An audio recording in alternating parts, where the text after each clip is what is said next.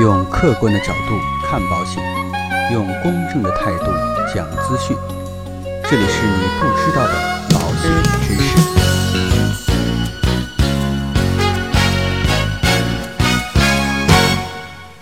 好，各位亲爱的朋友们，那今天呢，来跟大家一起来聊一聊二零一八年截止到目前中国保险行业的一个整体的情况。那就在二零一八年九月三十号，银保监会啊发布了二零一八年一到八月份人身保险公司原保险保费收入情况表。那表里边啊有一组数据：二零一八年一到八月份，全国的人身保险公司原保险费收入是一万九千六百三十九点二七亿元，同比去年呢是下降了五点三七个百分点。其中呢，有数据对比的八十一家公司当中，有五十家原保费是正增长的，三十一家呢是负增长。那这里边呢，值得关注的呀，比如说吉祥人寿、安邦人寿、中汇人寿等将近九家公司，前八个月的原保费啊降幅超过百分之五十。除此之外呢，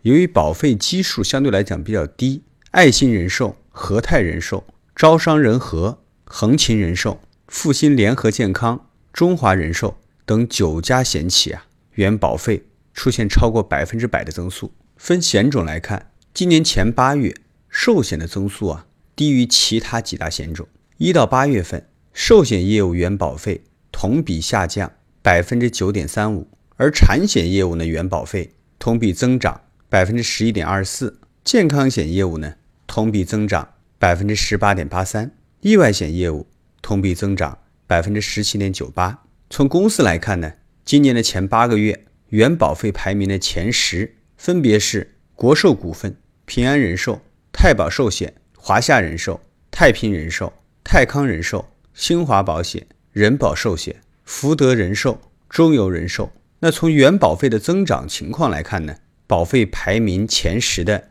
险企当中，华夏人寿、平安人寿。太保人寿、新华保险出现较快的增速。从整体的增速来看，目前开业的九十一家人身保险公司当中，五十家实现正增长，三十一家呢负增长。虽然说呢正增长的险企啊远远多于负增长的险企，但是受到负增长险企的拖累，行业仍然出现百分之五的负增长。值得一提的是啊，部分寿险公司的原保费出现大幅度的下滑。比如说吉祥人寿、安邦养老、安邦人寿、华汇人寿、和谐健康等险企的原保费啊，大幅度下滑，超过百分之五十。其中呢，吉祥人寿最新一期的风险评级啊为 C 级，属于偿付能力不达标的险企。值得大家关注的是啊，一月份到八月份原保费排名前十的险企市场份额合计为七十四点二，较去年的百分之七十一点六。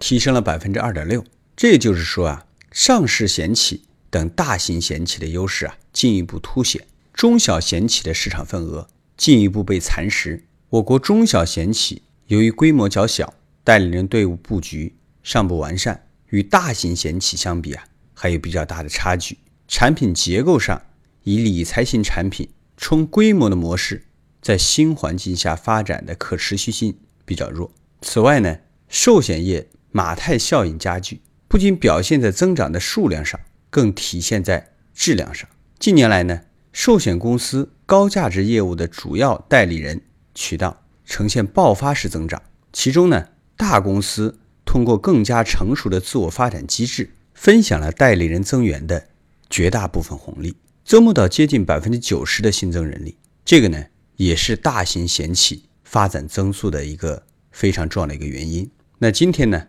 我们跟大家聊的这样的一个数据的内容啊，到这里就告一段落。这也印证了那句话，叫“强者恒强”。那今天的节目啊，到这里就告一段落。如果说您喜欢我们的节目，请不要忘了点击订阅按钮来订阅我们的节目。让我们下期再见。